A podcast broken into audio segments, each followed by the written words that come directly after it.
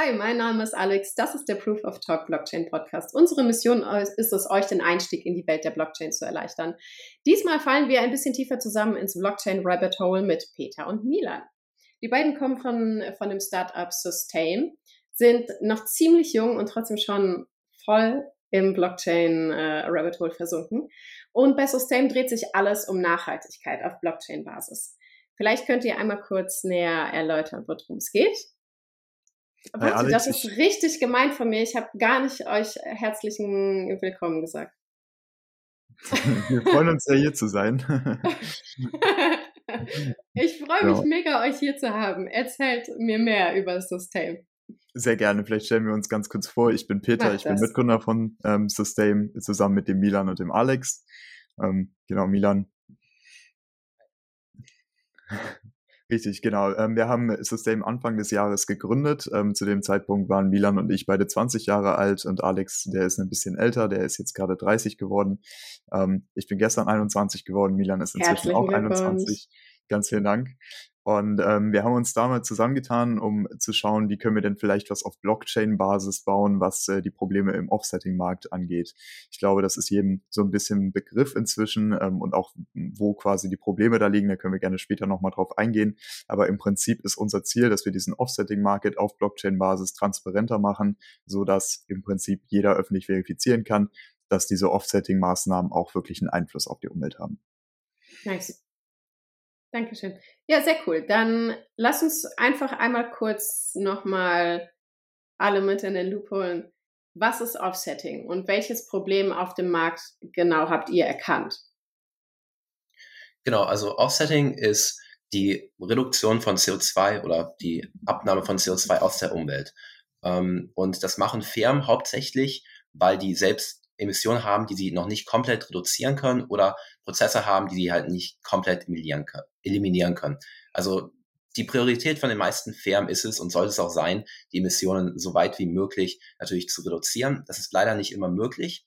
Und dann kompensieren sie durch Offsetting, also durch ähm, ja, verschiedene Projekte wie beispielsweise Wiederaufforstung, um eben CO2 aus der Umwelt ähm, zu nehmen. Und das Problem, was wir erkannt haben, ist, dass es sehr, sehr intransparent Markt ist. Das heißt, Firmen kaufen sogenannte CO2-Zertifikate oder Biodiversitätszertifikate und wissen aber nicht wirklich genau, wo ihr Geld hingeht und können auch nicht immer genau nachvollziehen, wie das Geld verwendet wird. Und unser Ansatz ist es einfach, einen sehr transparenten Weg für diesen ganzen Prozess zu gestalten. Okay, nice. Welche, ähm, vielleicht gibt es ein Beispiel, ich, mir fällt gerade kein gutes ein. Äh, was gibt es für einen Grund, dass ähm, Unternehmen ähm, zum Beispiel nicht nachhaltig agieren können, weil sie vielleicht etwas produzieren, was dringend notwendig ist, aber einfach nicht nachhaltig produziert werden kann. Genau, ja, ich meine, wir leben halt auch in Deutschland und hier kommt leider auch ein Großteil des Stromes noch nicht wirklich aus nachhaltigen Quellen. Das heißt, es wird für Firmen oft sehr schwierig gemacht, ähm, sich da richtig einsetzen zu können. Also beispielsweise auch ein ganz kleines Beispiel, ein kleines Startup, ein 10-Personen-Startup, die können nicht wirklich darüber bestimmen, woher ihr Strom kommt. Also klar, die können Ökostrom kaufen, aber die müssen vielleicht immer noch reisen. Die können kleine Schritte gehen, aber oftmals noch nicht komplett ihren CO2-Fußabdruck eliminieren und ja. Okay, nice. Ihr seid noch mega jung. Was hat euch überhaupt dazu inspiriert, in die Richtung zu gehen? Ich meine, außer offensichtlich, wenn man aus dem Fenster guckt, vieles stimmt nicht. also, das ist klar. Im Prinzip war es das, glaube ich, auch schon. Bei uns war es so, dass wir dadurch, dass wir an der WHU studieren, mit Unternehmertum relativ viel Kontakt hatten. Ähm, auch vor der Uni war das für uns beide ein Thema, womit wir uns äh, viel beschäftigt haben. Und ähm, irgendwann war eben der Punkt, wo wir uns dann gedacht haben, warum machen wir nicht jetzt was? Warum noch länger warten, wenn wir doch jetzt eigentlich das Problem sehen? Für uns ist das Problem klar. Und ähm, insofern haben wir uns dann überlegt, warum nicht eigentlich jetzt? Was fehlt uns, warum wir das nicht jetzt machen könnten? Und dann haben wir einfach losgelegt und äh, bis jetzt hat es ganz gut funktioniert. Ja, läuft bei euch, ne? Äh, ihr seid auch bei der Blockchain Founders Group gelandet. Das ist, soweit ich mich recht erinnere, ein Startup Accelerator made in Germany und die konzentrieren sich auf Blockchain fokussierte Startups. Vielleicht könnt ihr kurz erzählen, was eure Erfahrung war. Der Max Zeng von der Blockchain Founders Group war auch mal bei uns im Podcast. Ich bin ziemlich äh, begeistert von den Jungs, weil die einfach die Zukunft mitbestimmen. Dadurch, dass sie bestimmte, äh, sag ich mal, junge Unternehmer oder Unternehmen unterstützen, wird ja unsere Zukunft auch ganz klar geshaped und das sehe ich bei euch auch. Also nicht nur, dass euer ähm, eure Vision darauf abzielt, die Zukunft irgendwie ein bisschen geiler zu gestalten, als sie jetzt ist, also die Gegenwart jetzt ist, sondern ich sehe auch bei so Accelerator-Programmen wie Blockchain Founders Group, die haben einen riesen Impact darauf, wie unsere Zukunft aussehen wird, weil wo das Geld verteilt wird, da kann Wachstum stattfinden. Was ist, äh, was ist eure Erfahrung damit? Wie ähm, wurdet ihr unterstützt und wie wurde das Ganze aufgenommen? Was war das Feedback? Genau, also die Blockchain Founders Group, muss ich sagen, hat uns wirklich sehr, sehr, sehr viel unterstützt in den letzten paar Monaten. Also das Accelerator-Programm von denen heißt Blockchain oder ähm, Founders Group Superstars. Und das ist halt wie einfach ein klassisches Accelerator-Programm, bloß mit Fokus auf der Blockchain. Das heißt, die haben ganz viele Experten in dem Bereich, aber auch ein riesen Netzwerk. Und das hat uns wahnsinnig unterstützt. Die haben uns wirklich unter die Hand genommen, haben echt auch sehr wertvolle Intros gemacht, die haben wichtige Tipps gegeben, die haben uns auch wirklich an Zeiten, wo wir manchmal nicht weiter wussten, auch einfach sehr gut unterstützt. Und natürlich am Ende haben die uns auch gefundet, was uns jetzt natürlich sehr hilft, ähm, einfach um noch schneller und noch besser jetzt Progress machen zu können. Und vor allem, was ganz cool war, ist, dass wir in einer Kohorte mit vielen anderen Teams waren. Es haben auch vier andere jetzt Funding bekommen. Und da haben wir auch viel von anderen gelernt. Und das war auch sehr wertvoll für uns jetzt am Anfang. Okay, nice. Äh, die erste Funding-Runde habt ihr hinter euch. Die zweite steht gerade an, oder? Genau. Nice, okay, cool. Dann erzählt kurz, wie ist der Stand der Dinge bei euch? Kann ich jetzt schon als Unternehmen bei euch an die Tür klopfen und sagen, hey, ich bin total nicht nachhaltig? Oder wie sieht's aus?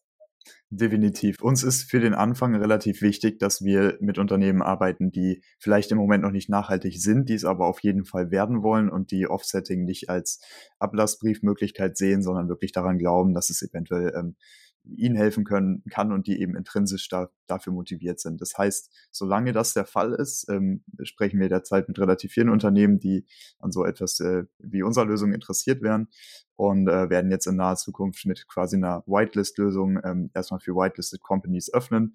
Das heißt, mit denjenigen, mit denen wir jetzt auch gesprochen haben, ähm, die bekommen quasi als erstes Access. Insofern, wer da interessiert ist, äh, für den lohnt sich das auf jeden Fall jetzt auch schon frühzeitiger äh, vielleicht auf uns zuzugehen. Ähm, auch wenn vielleicht äh, das Unternehmen noch gar nicht bereit dafür ist, jetzt schon zu offsetten. Hm. Okay, und wonach haltet ihr Ausschau, wenn ihr euch die Unternehmen anguckt? Was müssen die mitbringen, um überhaupt relevant oder interessant zu sein für euch? Genau, die Größe ist für uns im Moment eigentlich gar nicht so wichtig. Viel wichtiger ist für uns, dass es innerhalb des Unternehmens Initiativen gibt, dass vor allem da schon Emissionen reduziert werden.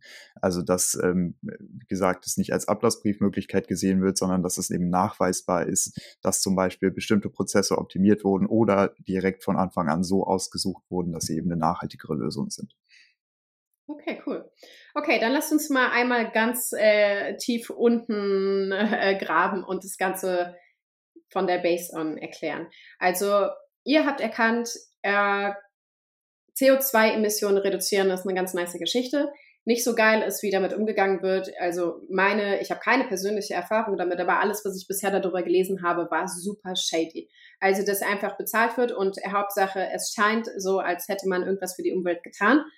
Mm, also mein Lieblingsbeispiel ist einfach Nestle oder andere große Firmen, die immer sagen, wow, wir machen das jetzt ähm, hier ist es ein, total zertifiziert, total super und also wirklich, also das kann man jetzt kaufen. Nee, kann man einfach immer noch nicht kaufen, weil man euch einfach immer noch nicht vertrauen kann.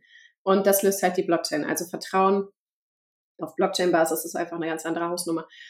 Ähm, vielleicht könnt ihr das aus eurer Sicht einmal kurz erläutern, wie ihr das seht, was auf dem Markt los ist und welche Problembereiche äh, es gibt und äh, in welcher Intensität das Ganze auch am Start ist, weil es macht halt einen Unterschied, ob zwei Unternehmen sagen, ah, da schummeln wir ein bisschen, oder ob 90 Prozent sagen, naja, fuck it, es ist ja nicht unsere Zukunft, ich bin eh bald tot.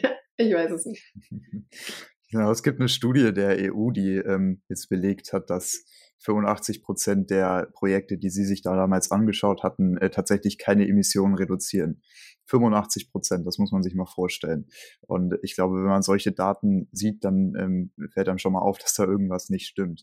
Auch wenn man einfach Offsetting bei Google eingibt und quasi auf diese kleine News-Spalte äh, geht oder welchen Browser man auch immer verwendet, ähm, dann fällt einem, glaube ich, auf, dass fast alle Berichterstattung im Moment auch negativ ist. Was eigentlich eine gute Sache ist, weil der Öffentlichkeit so langsam auffällt nach wirklich einigen Jahren, hey, dass es so eigentlich nicht weitergehen kann da muss man natürlich ein bisschen aufpassen, weil nicht alle ähm, Unternehmen, die jetzt Offsetten, machen das zwangsweise falsch.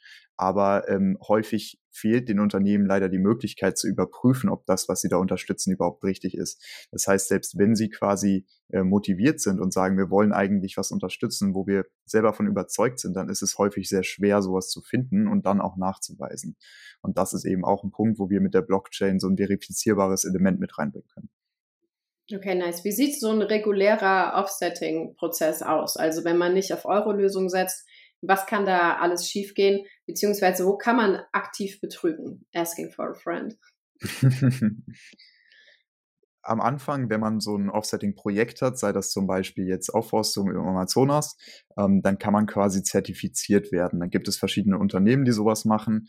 Ähm, die kommen dann vorbei. Das kostet relativ viel Geld, ist auch relativ zeitaufwendig und schauen sich das ganze Projekt an und berechnen so ein paar Faktoren. Zum Beispiel auch, ähm, ob es eine sogenannte Additionality gibt. Also dadurch, dass dieses Projekt zertifiziert wird oder durchgeführt wird, ähm, ob dadurch wirklich mehr ähm, CO2 quasi aus der Luft geholt werden würde oder Biodiversität etc., je nachdem, wo der Fokus drauf liegt.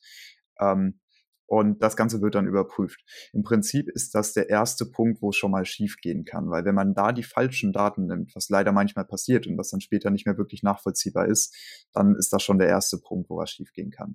Danach ähm, aktuell läuft ein sehr großer Teil des Marktes over the counter ab. Das heißt, es gibt keinen zentralen Marktplatz, sondern diese Zertifikate, die dann erstellt wurden, die werden quasi von Person zu Person weitergehandelt, so dass in manchen Fällen zwei oder drei Reseller zwischen dem Projekt und ähm, dem Unternehmen stehen, die das äh, Projekt dann unterstützen wollten. Das führt dann natürlich dazu, dass jeder seine eigene Marge auferlegt und äh, unter anderem deswegen haben wir im Moment äh, einen sehr starken An, äh, Anstieg an CO2-Preisen. Und das ist natürlich nicht Sinn der Sache. Wir, wenn jetzt ein Unternehmen sagt, wir wollen so und so viel Geld dafür ausgeben, dann sollte natürlich so viel wie möglich auch dafür ausgegeben werden, was das Unternehmen eigentlich wollte, nämlich äh, nachhaltiger werden. Und ähm, das sind so zwei große Probleme, die in diesem aktuellen Prozess stehen. Ähm, eine Sache vielleicht noch dazu, für diejenigen, die sich damit vielleicht noch nicht so auseinandergesetzt haben, wenn man so ein Zertifikat erwirbt, dann gibt es im Prinzip zwei Status, entweder active oder retired. Und ein Unternehmen kann nur sagen, dass äh, sie quasi für diese ähm, für dieses CO2-Zertifikat oder für dieses Projekt verantwortlich sind, wenn sie dieses Zertifikat retiren. Das heißt, in dem Fall kann es dann nicht mehr gehandelt werden und ist quasi als markiert ähm, belegt in der jeweiligen Registry, wo eben das Zertifikat registriert ist. Okay, krass. Ja, verrückt. Okay, cool. Also ihr implementiert quasi die Blockchain, um gleich mehrere Probleme zu tackeln. Und auf dem Weg dahin, ich meine, ihr habt ja sicherlich äh, nicht, ihr seid eines Morgens aufgewacht und dachtet, oh nice, das mache ich jetzt mit der Blockchain, sondern das war ja wahrscheinlich ein eher längerer Weg und ihr habt wahrscheinlich viele, mh, hm, sagen wir es, Wachstumschancen mitgenommen. Was waren so die, sagen wir, coolsten Momente, wo ihr dachtet, wow, es ist viel komplexer, als ich dachte und bei anderen Bereichen habt ihr wahrscheinlich gedacht, so, okay, ich dachte, das wird vielleicht zum Problem, aber es ist super easy zu handeln. Das finde ich interessant. Wie ist das? Ja, also ich würde sagen, die größte Sache ist so das Regulatorische. Ähm, anfangs haben wir das sehr unterschätzt. Wir hatten auch vor dieser Idee noch eine andere Idee, ebenfalls im Blockchain-Bereich und die ist dann letztendlich an der Regulatorik gescheitert. Und auch ähm, bei dieser Idee ähm, haben wir auch gedacht, dass es deutlich schneller gehen würde, bis wir da unsere ähm, ja, Lizenzen bekommen, beziehungsweise ähm, ja, da auf richtigem Fuß sind. Ähm, das läuft jetzt alles, das ist jetzt auch im Gange, wird auch funktionieren, aber das haben wir auf jeden Fall ähm, unterschätzt. Ähm, eine Sache, die sehr, sehr gut lief, war ähm, die Aufnahme unserer Idee von, von potenziellen Kunden. Also auch bei der anderen Idee bei unserer alten es viel schwieriger, ähm, Leute zu finden, die mit uns sprechen wollen, Leute zu finden, die interessiert sind, Unternehmen zu finden, die auch wirklich ein ernsthaftes Interesse an unserem Produkt haben. Aber bei dieser Idee haben wir über 100 Firmen angesprochen oder angeschrieben auf, auf LinkedIn und äh, davon haben ein Großteil geantwortet und es werden noch sehr viele Gespräche. Ähm, das hat sehr, sehr, sehr gut funktioniert. Also das Produkt kam an. ähm, das war wirklich sehr schön zu sehen.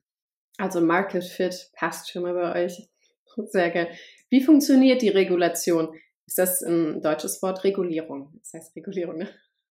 Geil. Wie, funktio wie funktioniert die Regulierung von eurer Idee in Deutschland? Weil Deutschland ist nicht gerade der beliebteste Standort für Blockchain-Projekte, einfach weil Deutschland da noch nicht so weit ist. Ich weiß nicht, ob es am fehlenden Verständnis für die Technologie liegt oder sonst was. Aber was ich sehe, ist häufig, dass Leute sagen, nee, wir suchen uns jetzt extra einen neuen Standort. Wir verlassen unser Heimatland, damit wir in Ruhe unser Unternehmen führen können, ohne dass uns äh, Steine in den Weg gelegt werden. Was, worauf müsst ihr achten? Welche Hürden gibt es? Was ist vielleicht auch richtig cool aus eurer Sicht? Dadurch, dass Deutschland ja äh, etwas strenger ist, kann es ja auch einfach sein, dass andere Unternehmen sagen, nice, also die kommen aus Deutschland, das ist durchdacht, das hat ein durchdachtes Fundament. Wie ist es bei euch gewesen? Ich glaube, es gibt zwei große Faktoren, die man äh, bei den Regularien sich anschauen muss. Das eine ist quasi, wie wird das Kryptoasset selber bewertet? Ist es ein Utility Token? Ist es ein Security Token? Unter was fällt das? Und dann zu schauen, dass man eben mit diesen CO2-Zertifikaten auch richtig arbeitet. Also, dass man da ähm, bestimmte Voraussetzungen erfüllt, dass man in Zukunft auch schaut, wie gehen vielleicht die Regulations da weiter? Also, ähm, haben wir überhaupt ein Produkt, was dann sollte mal zum Beispiel CO2-Offsetting ähm, äh, mandatory werden im Markt, fallen wir da dann auch drunter etc. und dass wir da quasi gut mit diesen Firmen zusammenarbeiten und das alles richtig machen. Ähm, das ist wahnsinnig wichtig. Und ich glaube, das, was du gerade gesagt hast, ist auf jeden Fall für uns auch der Case gewesen, dass wir uns halt überlegt haben, in welches Land können wir gehen, wo wir sicher sind, dass wir in Zukunft quasi von Anfang an jetzt schon alles richtig machen können und dass nicht in zwei Jahren wieder ein neues Gesetz reinkommt, was äh, unsere Operation irgendwie komplett über den Haufen wirft. Und ähm, deswegen haben wir uns jetzt endlich für Deutschland entschieden. Und das macht es deutlich komplizierter, ja, aber ähm, wie du schon gesagt hast, bringt eben auch so ein bisschen diese, diesen Credibility-Faktor ähm, mit rein. Krass, okay. Wie kann ich mir das vorstellen? Also wenn ich jetzt zu euch komme und sage, ey Leute, ich äh, produziere Atommüll in meinem Garten, äh, ich würde gerne irgendwas ähm, für die Umwelt machen und was zurückgeben. Ähm, läuft es bei euch über Token? Erklärt mir, was erwartet mich, wenn ich bei euch an die Tür klopfe? Also erstmal würden wir schauen äh, bei Atommüll, ob das überhaupt ein Unternehmen ist, womit wir uns dann auch identifizieren können. Aber ähm, lass uns mal sagen, das ist aus irgendeinem Grund der Fall. Dann bekommt das Unternehmen in ein total übersichtliches Dashboard, wo es dann verschiedene Projekte gibt, dass es sich anschauen kann. Also total verschiedene Projekttypen, äh, auch verschiedene Preistypen und vor allem, was uns wahnsinnig wichtig ist und was im Moment im Markt auch verloren geht, ist eben so ein Fokus auf äh, Secondary Factors nennen wir das bei uns. Das heißt zum Beispiel Biodiversität, aber auch hilft das den Menschen vor Ort? Werden da vielleicht Menschen vertrieben? Und äh, dass wir das genau analysieren, ist uns eben auch wichtig. Und all diese Daten kann ein Unternehmen dann in diesem Dashboard sehen. Man kann sich im Grunde entscheiden, welches Projekt möchte ich da unterstützen und ähm, kann dann quasi so einen Token kaufen. Der Token ist dann auch handelbar, kann also, sollte jetzt ein Unternehmen zum Beispiel zu viel gekauft haben, äh, kann das auch wieder abgestoßen werden. Ähm, aber im Grunde ist quasi der Fokus dann darauf, dass es äh, retired wird. Also wie bei den Zertifikaten auch. Der Token wird dann quasi geburnt und diese Transaktion ist eben für jeden ersichtlich. Also man kann genau sehen, Unternehmen X hat diesen Token gekauft oder genau dieses Projekt unterstützt. Ähm, da gibt's dann eine Subpage auf unserer Internetseite, wo man eben für die Öffentlichkeit auch einsehen kann, was das für ein Projekt war. Da haben wir wirklich alle Details aufgelistet, alle Berechnungen etc. Und ähm, wenn eben dieser Token dann retired ist, dann kann ein Unternehmen sagen, okay, ich bin jetzt dafür verantwortlich, ich habe dafür bezahlt und all das ist eben verifizierbar, ähm, einsichtig auf der Blockchain. Okay, nice. Mit welchem Andrang rechnet ihr? Also klar, ihr startet gerade erst, aber ihr habt gesagt, das erste Feedback war schon phänomenal gut. Ja, also bei uns ähm, wird ehrlicherweise am Anfang der Supply eher so ein bisschen der, der Bottleneck sein. Also wir hätten genug Kunden, also generell im ganzen Markt, muss man sagen, ist Supply so ein bisschen das Problem. Also es gibt sehr viele Corporates, die jetzt schon ähm, in Projekte investieren, die erst in 20 oder 30 Jahren ähm, ihr Kabeln ähm, ausgeben, weil eben dieses Supply so ein riesiger Faktor ist. Ich meine, McKinsey sagt auch, dass der Markt innerhalb der nächsten zehn Jahre sich äh, verfünf- oder zehnfachen könnte. Ähm, das heißt, da liegt so ein bisschen ähm, gerade das Problem. Ähm, aber sobald das praktisch im Laufen ist, sobald die Pilote auch fertig sind und wir dann skaliert haben, ähm, dann, dann wird es auch kein Problem mehr sein. Das heißt, der Andrang ist, ist nicht so das, das Problem für uns. Wir haben genug Leute, ähm, genug Companies von, von klein bis, bis groß, die ähm, bei uns kaufen würden. Okay, sehr cool. Was sind äh, so drei, vier eurer Lieblingsprojekte, wo die Unternehmen, die bei euch ankommen, investieren können?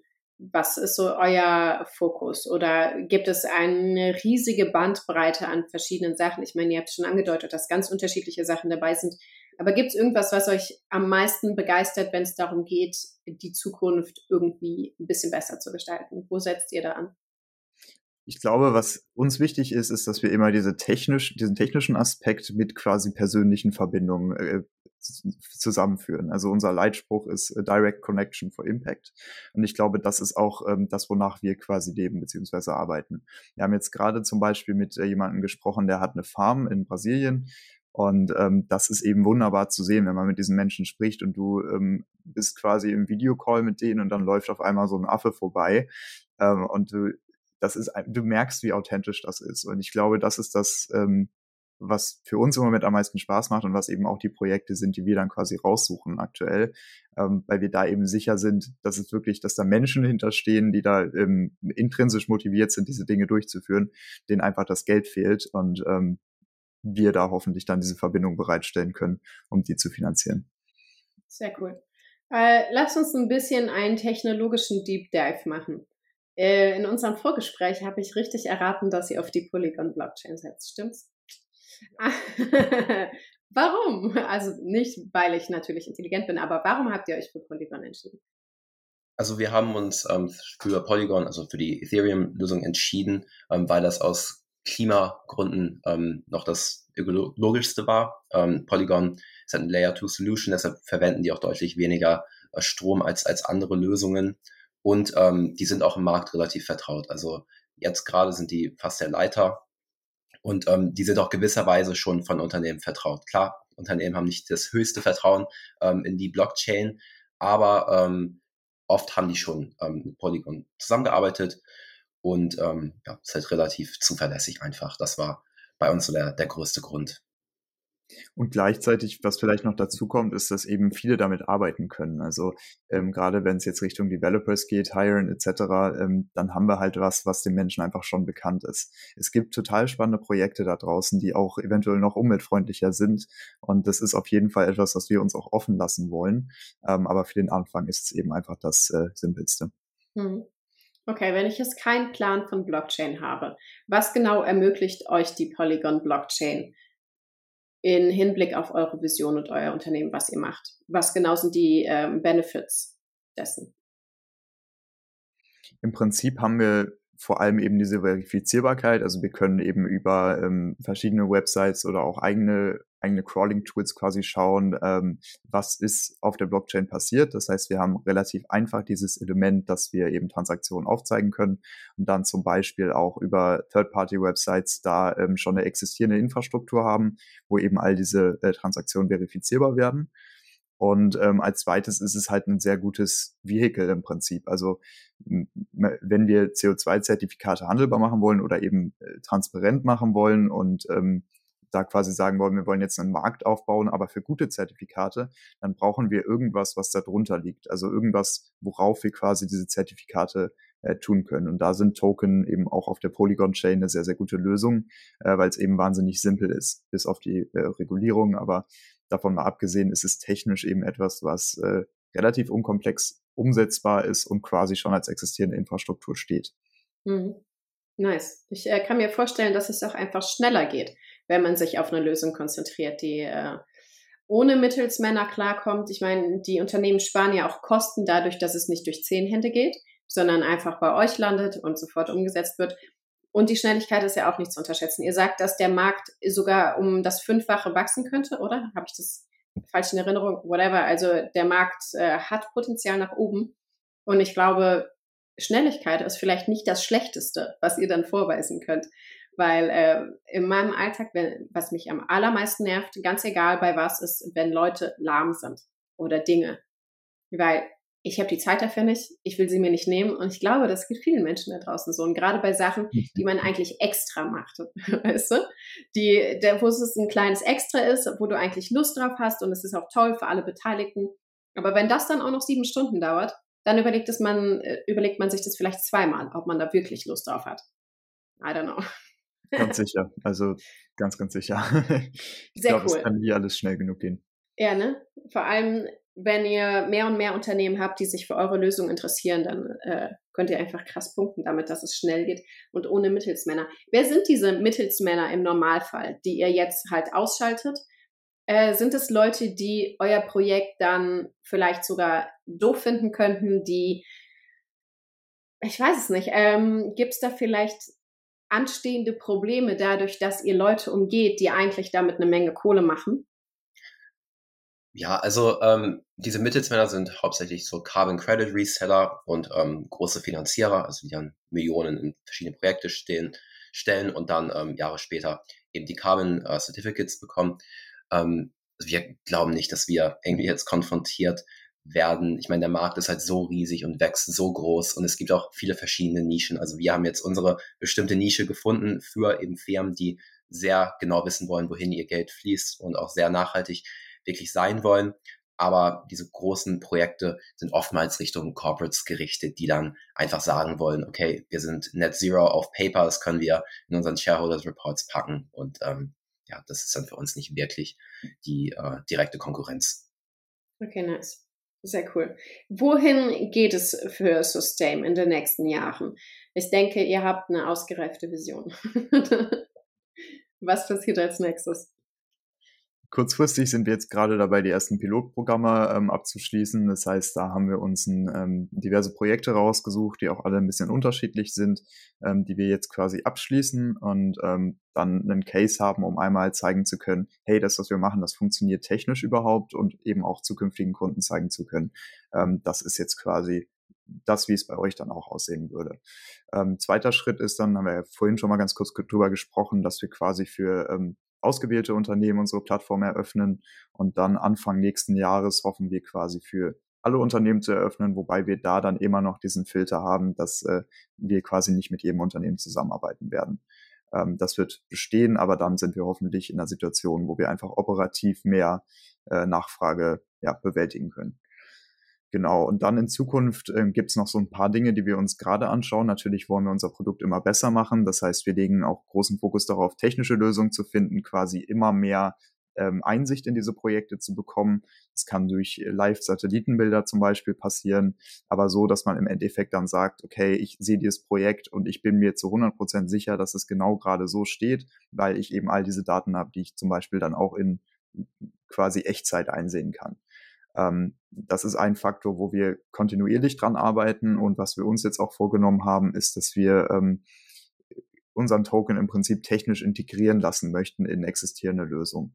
Also dadurch, dass wir quasi dann diese Transparenz haben, gibt es eine ganze Menge Möglichkeiten, auch eben durch den Blockchain-Faktor. Man kann zum Beispiel darüber nachdenken, ähm, sich in Checkouts integrieren zu lassen. Also wenn man jetzt online bestellt, dass man dann eben direkt sehen kann, okay, meine Bestellung ähm, die hat jetzt so und so viel vielleicht emittiert oder dadurch ist so und so viel Land kaputt gegangen. Ähm, hier ist auf der Blockchain verifizierbar einsehbar, dass dafür irgendwo anders eben was ausgeglichen wurde. Das ist auch eine Möglichkeit. Nice. Könnte man es auch so regeln, dass ich als Kunde sagen kann, okay, sieht nicht so geil aus, was ich da gemacht habe. Das kompensiere ich persönlich. Definitiv. Im Moment ähm, sind wir nur B2B, das heißt nur für mhm. Unternehmen erreichbar. Aber das ist auf jeden Fall was, was wir uns auch anschauen wollen. Sehr cool. Wie seid ihr denn selber überhaupt ins Blockchain oder Crypto Rabbit Hole gefallen? Weil es wacht ja nicht jeder morgens auf und sagt, wow, die Blockchain looks cute today. Genau, also bei mir war es ein Prozess natürlich über mehrere Jahre. Ähm, wir haben in 2017, 18 natürlich diesen riesen ersten Hype mitbekommen und dann ähm, war es natürlich cool, das irgendwie mitzubekommen. Ähm, aber ich habe dann immer so danach gesucht, okay, was kann man wirklich mit dieser Technologie machen? Was können Unternehmen wirklich damit umsetzen? Weil es geht nicht nur darum, irgendwie jetzt schnelle Returns zu machen oder Investitionen zu machen, sondern muss ja auch Real-Life-Use Cases geben. Und dann habe ich dann viel recherchiert. Auch ähm, Peter haben wir viel gesprochen, auch in unserer Freizeit und ähm, sind da auf viele coole Projekte gestoßen und haben dann gedacht, okay, so, das ist ein Bereich mit Zukunft, ähm, da wollen wir hin und ja, so, so kam es dann zustande, so kam dieser erste Kerngedanke. Nice. Peter, wie ist es bei dir ja. Im Prinzip hat Milan das gerade schon äh, alles ganz gut für uns beide so. erklärt. Okay. Bei mir war es im Prinzip genauso. Also ich war auch nie so dieser große Cryptocurrency-Investor, ähm, obwohl ich da sicherlich das eine oder andere verpasst habe. Aber ähm, für mich war es eben auch so, es hieß ja immer Blockchain quasi neue Wundertechnologie etc. Und in ganz vielen Fällen ist es der Fall, aber ich habe das Gefühl, dass so auch in den Medien darauf immer gar nicht so der Fokus war, sondern dass man dafür, um zu verstehen, was Blockchain eigentlich machen kann, immer so ein bisschen tiefer tauchen musste. Ich glaube, das war für mich so der Anfang, wo ich dann gesagt habe, okay, ähm, ich gehe jetzt über so ein eigenes Wallet hinaus, sondern schaue mir auch an, was gibt es für Projekte, ähm, was kann da quasi umgesetzt werden, aber eben auch sehr viel selber darüber nachgedacht, wie kann man diese Technologie, Technologie nutzen, um irgendwelche Probleme zu lösen. Ja, sehr nice. Ähm, was mir aufgefallen ist, es wird einerseits darüber berichtet, wie geil die Blockchain ist, um Transparenz, Schnelligkeit und so weiter und so fort zu ermöglichen. Andererseits sehe ich aber auch sau viele Kryptoprojekte, die selber einfach so ineffizient sind, dass es einfach ein sinnfreier Loop ist, sag ich mal. Und klar, es wird immer gesagt, Bitcoin verbraucht wie, wie viel wie die Schweiz, also oder wie 17 Planeten, I don't know. Und im Endeffekt muss man halt immer gucken, okay, wo kommt die Energie her? Wie wichtig ist das ganze Thema tatsächlich? Und dann nochmal äh, genauer drauf gucken und dann vielleicht auch den Vergleich machen mit traditionellem Geld wie viel das verbraucht, das kann man halt gar nicht wirklich vergleichen. Äh, dann wird trotzdem Bitcoin oft als, äh, wow, es ist super umweltschädlich dargestellt. Dabei stimmt es gar nicht. Und dann gucke ich mir andere Krypto-Projekte an und denke mir, warum guckt da eigentlich keiner hin? Das sieht gar nicht so geil aus. Ich könnte mir gut vorstellen, dass eure Lösung nicht nur, weil sie auf der Blockchain äh, basiert, sondern auch, weil sie einfach eine interessante Lösung ist, für viele Krypto-Projekte eigentlich super nice sein sollte oder könnte, weil es genau das Problem tackelt, was die Leute haben, aber auf der gleichen technologischen Basis, oder? Definitiv vor allem verstehen diese Menschen sehr, sehr schnell, worum es quasi geht. Also wenn wir jetzt mit traditionellen Firmen sprechen, dann ist Blockchain bei uns immer gar nicht so im Fokus, weil es quasi für mhm. uns die Infrastruktur ist und wir zeigen eher, was heißt das jetzt für euch. Mhm. Aber wenn wir eben mit Kryptoprojekten sprechen, dann ähm, ist da sofort quasi ein Verständnis da und eben ähm, quasi dieser Mehrwert wird sehr schnell gesehen auf einer technologischen Ebene. Das ist auf jeden Fall was hilft und was dann halt häufig auch zu zum Beispiel Gedankesanstößen führt, wo man sich dann überlegt, okay, das wäre zum Beispiel noch eine Möglichkeit in der Zukunft, die könnte man sich anschauen. Und ähm, ja, ist spannend. Sehr cool. Ähm, wenn ihr Projekten, also traditionellen Unternehmen erklärt, was ihr eigentlich macht und das ist auf der Blockchain-Technologie basiert, welche Fragen bringen die mit? Weil ich kann mir denken, dass nicht jeder sagt, wow, Blockchain, ja, damit kenne ich mich sehr, sehr gut aus und das hört sich vertrauenswürdig an, weil es äh, kursieren ja auch viele sag ich mal, negative Berichte darüber, was dort alles passiert, ein Scammy-Sektor und bla. Und häufig wird ja auch nicht zwischen Scam, Geld, Technologie getrennt, sondern wow, das ist alles ein Topf und es ist alles sehr gefährlich. Und wenn ich jetzt aus der Sicht eines traditionellen Unternehmers da drauf gucke, wäre vielleicht nicht mein erster Gedanke geil. vielleicht. Welche Fragen bringen diese Leute mit? Was wollen die von euch wissen? Und vielleicht auch, hm, gibt es auch Leute, die sagen, okay, warum Blockchain? Muss es Blockchain sein? Und was passiert euch da? Was erlebt ihr? Ich glaube, es gibt so zwei zentrale Fragen, die immer kommen. Das eine hast du gerade schon angesprochen. Ist Blockchain nicht eigentlich umweltschädlich? Das ist die eine Sache. Das ist dann relativ schnell erklärt. Und die andere Frage ist eben, ähm, ist es quasi irgendein Investment? Weil wir haben leider sehr viele Pyramidensysteme gehabt in den letzten äh, Wochen, Monaten, die gecrashed sind. Und ähm, das ist eben so eine Sache, die deswegen leider häufig mit Blockchain assoziiert wird, dass es eben zwangsweise immer um den finanziellen Return geben, gehen soll. Und äh, uns hilft es dann immer sehr zu erklären, ja, es geht eigentlich nur um die Infrastruktur, wir haben da so ein paar Grafiken, die wir dann zeigen können, etc. Und dann ist es eigentlich immer relativ klar. Aber das stimmt auf jeden Fall. Also da ist eine, gerade heutzutage mit dem ganzen, mit der ganzen Marktsituation ist da viel Skeptis. Mhm. Skepsis. Ja, krass. Und äh, gibt es auch Unternehmer oder Unternehmen, die positiv überrascht sind? Also das oder begeistert sogar davon sind, dass ihr direkt etwas implementiert, was als die, die Technologie der Zukunft gilt. Ja, also Unternehmen sind mhm. vor allem auch begeistert von der Möglichkeit, einfach ganz einfach ihre Wallet-ID ähm, bekannt zu geben und dann einfach ihre Nachhaltigkeitsziele oder ihr Engagement so öffentlich machen zu können. Sie müssen ja wirklich mhm. nur die Wallet angeben und dann können die genau sehen, zu welchen Tokens die gekauft haben, wo die retired wurden und mhm. wie die wirklich ökologisch werden. Und das ist einfach sehr einfach gestaltet und das finden Unternehmen wirklich cool. Nice. Ist es äh, anonym oder? Genau, es ist zumindest aktuell ist es so gebaut, dass es quasi freiwillig ist. Ein Unternehmen kann halt sagen, ich mache jetzt meine ID public, müssen sie aber nicht. Aber dadurch, dass es quasi ein großer Faktor ist, ähm, den wir eben auch bewerben oder der für viele Firmen interessant scheint, gehen wir mal davon aus, dass es im Prinzip jeder macht. Aber ähm, ja, ist Datenschutz aus Datenschutzgründen zum Beispiel schwierig, wenn wir das machen. Mhm.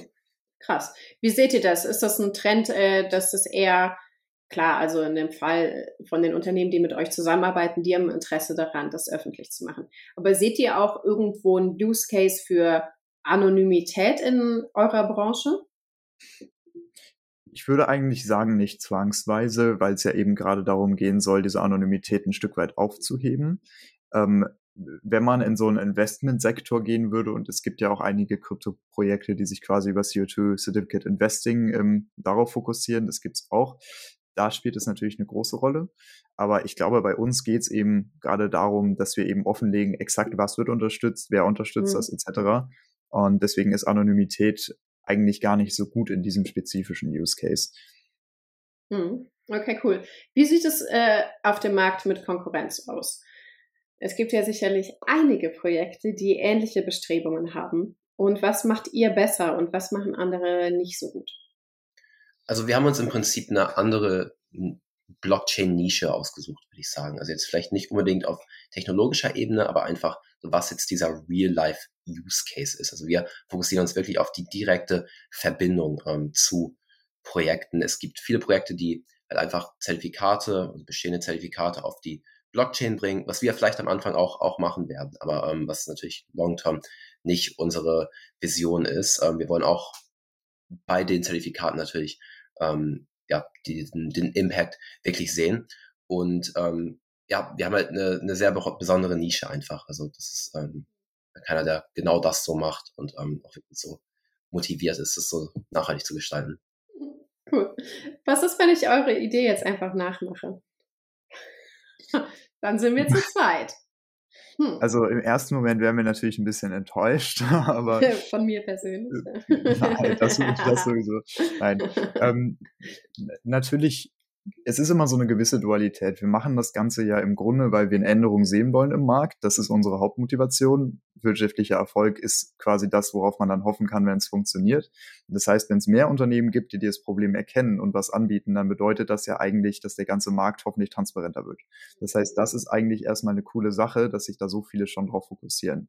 Ähm, auf der anderen Seite ist es, glaube ich, schwierig, so ein bisschen diesen Progress aufzuholen, gerade wenn man jetzt gerade erst anfängt in manchen Aspekten, ähm, weil eben viel über wirklich Verbindung geht. Also viel darüber geht, welche Projektentwickler kennt man, vertrauen die einem etc.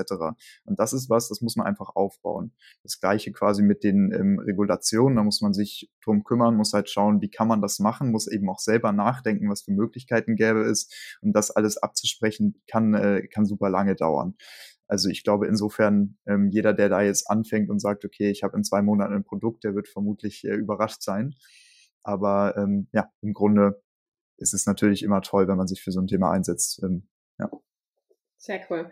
Wie viele Unternehmen realistischerweise müssten sich äh, wirklich tief in dieses äh, Rabbit Hole begeben, damit wirklich ein Change auf der Welt stattfindet. Und wann würden wir diesen Impact tatsächlich sehen? Weil klar, seit Jahren geht es darum, CO2-Emissionen zu reduzieren und bla bla. Aber von meiner Sicht, ich meine, ich bin nicht so tief in dem Thema wie ihr.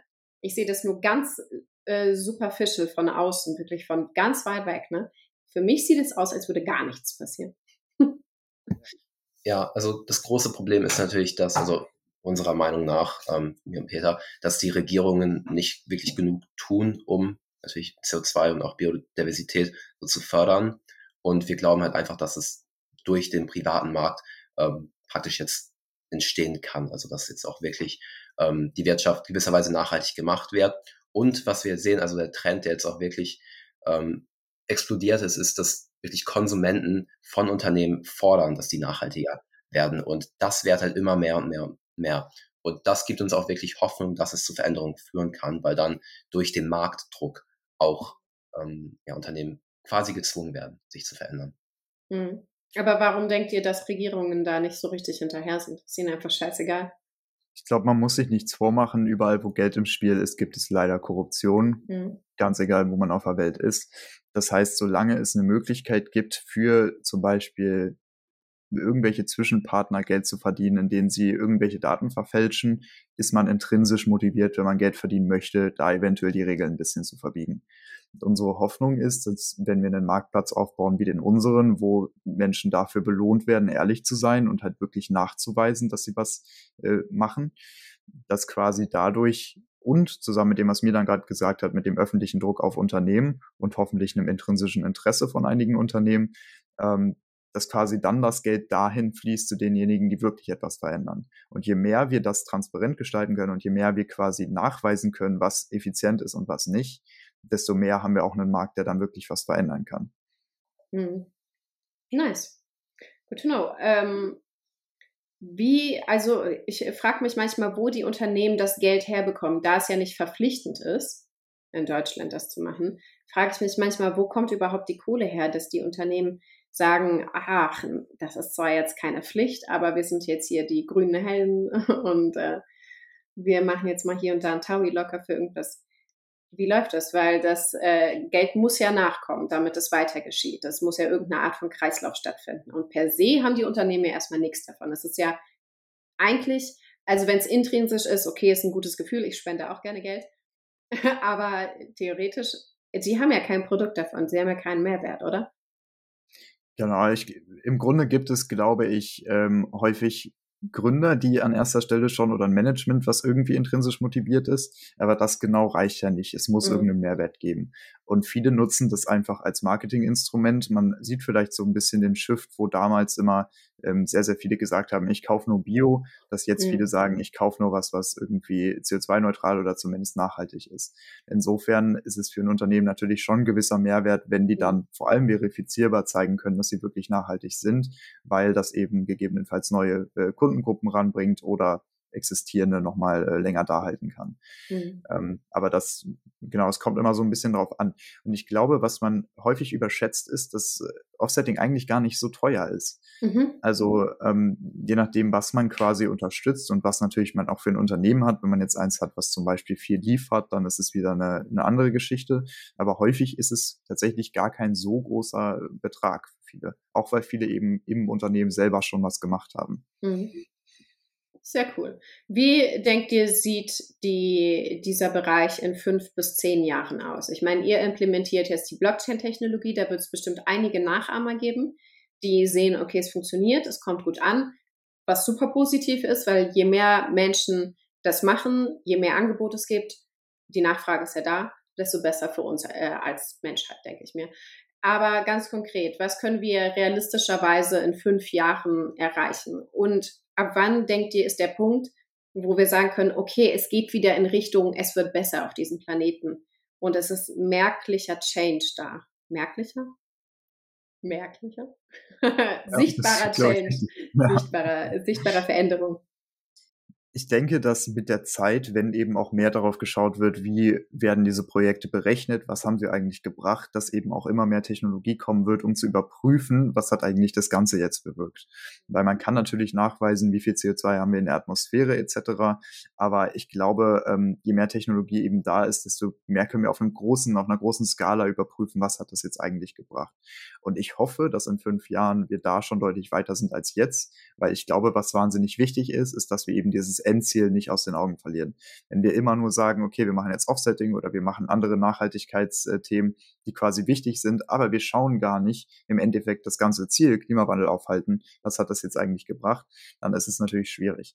Und ähm, ich denke eben mit diesem ganzen Move, der aktuell passiert, dass man schaut, mehr Transparenz etc., ähm, dass das eben auch was ist, was wir zum Beispiel innerhalb unseres Unternehmens auch so viel tracken wollen wie möglich und was, glaube ich, dann viele in Zukunft auch noch mehr machen wollen, weil ähm, mit diesem ganzen Shift anfangs als Klimawandel zu einem Thema geworden ist, da war es halt erstmal, okay, hey, Klimawandel, großes Problem. Und ich glaube, mehr Leute fangen jetzt eben an, auch wirklich zu schauen, okay, aber was bringt denn eigentlich wirklich was? Was ist Marketing? Was ist vielleicht Geldmacherei? Und was bringt wirklich etwas? Ich denke, in diesem Zuge ähm, wird es da auch mehr Klarheit geben. Cool. Ihr habt einen guten Moment abgepasst. Sehr cool. Ja, ich freue mich mega, euch äh, weiterhin stalken zu dürfen. Ihr seid super jung, das heißt, ihr seid für mich die Vorzeige äh, Jugend. Also ich meine, ihr seid junge Erwachsene. Darf ich Jugend noch sagen? Nee, eigentlich nicht. Ne? Ihr seid für mich die Vorzeige junge Erwachsene. Mein Kind geht nicht zur Schule. Also wir haben eine Schule gegründet, aber es ist keine normale Schule, es ist eine Unschooling-Schule. Und ich habe immer so ein bisschen die Hoffnung, dass mein Kind eines Tages aufwacht und sagt, now whatever, ich mache jetzt was Cooles. und das ist äh, bei euch auf jeden Fall passiert. Und vielleicht ist es einfach so ein Movement, dass wirklich junge Leute krasse Probleme erkennen, dadurch, dass wir neue Technologie zur Verfügung haben, viel geilere Lösungen herstellen können oder, oder entwickeln können und dadurch einfach auch die Zukunft gesichert ist. Weil unsere Generation, also meine Generation, da sind halt viele Leute dabei, na ja, dann fahre ich halt keine SUV. Äh, ja, fuck it. Ich fahre ein SUV, aber ich äh, weiß halt, ich muss an einer anderen Stelle dann kompensieren oder sonst was machen. Und äh, in Hinblick auf, was ihr dort macht und das Potenzial, was ihr freisetzt, und ihr seid so fucking jung. Es ist so beeindruckend, das zu sehen. Und ich freue mich einfach, dass ich euch kennengelernt habe und dass ich das jetzt eine Weile beobachten darf. Und dann kann ich sagen, Leute, vor zehn Jahren habe ich schon mal mit denen geredet. ja, ja, die Wälder hier, das, mhm, Mhm. Ihr seht den Klimawandel, wir haben ihn aufgehalten. Also ihr. Na, ich finde es mega cool, sehr impressive, was ihr macht. Und es hat mir mega Spaß gemacht, mit euch zu sprechen. Und ich hoffe ernsthaft, dass ich eines Tages in Brasilien bei diesem Projekt, war das Brasilien, wo der Affe da entlang gelaufen ist? eines Tages eines Tages möchte ich irgendwo da sein und sagen, wow, das ist wirklich nice, ich bin überzeugt. Vielleicht können wir da irgendwo on-site einen Podcast machen. Das würde so. uns sehr freuen, auf jeden Fall. Auch das wäre ein Ziel, oder? So in einem Jahr vielleicht. Dann ja, machen wir einen Rückblick. Super cool. Vielen, vielen, vielen Dank, dass ihr bei uns wart. Es hat mir wirklich Spaß gemacht, mit euch zu reden. Ich habe viele coole Sachen mitnehmen dürfen. Eine letzte Frage. Wo können unsere Zuhörer euch am besten erreichen, wenn sie weitere Fragen haben, mehr über das Projekt wissen wollen oder sonst irgendwas? Oder euch einfach nur schreiben wollen, wie cool ihr seid? Also, ihr könnt gerne immer uns beide kontaktieren auf, auf LinkedIn. Ähm, wir haben auch unsere äh, Webseite sustain.earth, sustain mit einem M geschrieben. Ähm, oder halt info at sustain.earth. Ähm, könnt ihr uns auch gerne jederzeit schreiben. Sehr cool. Dann Vielen Dank an euch und nächste Woche gibt es wieder spannende Insights bei unserem Podcast und hinterlasst uns einen Like auf Social Media. Adios!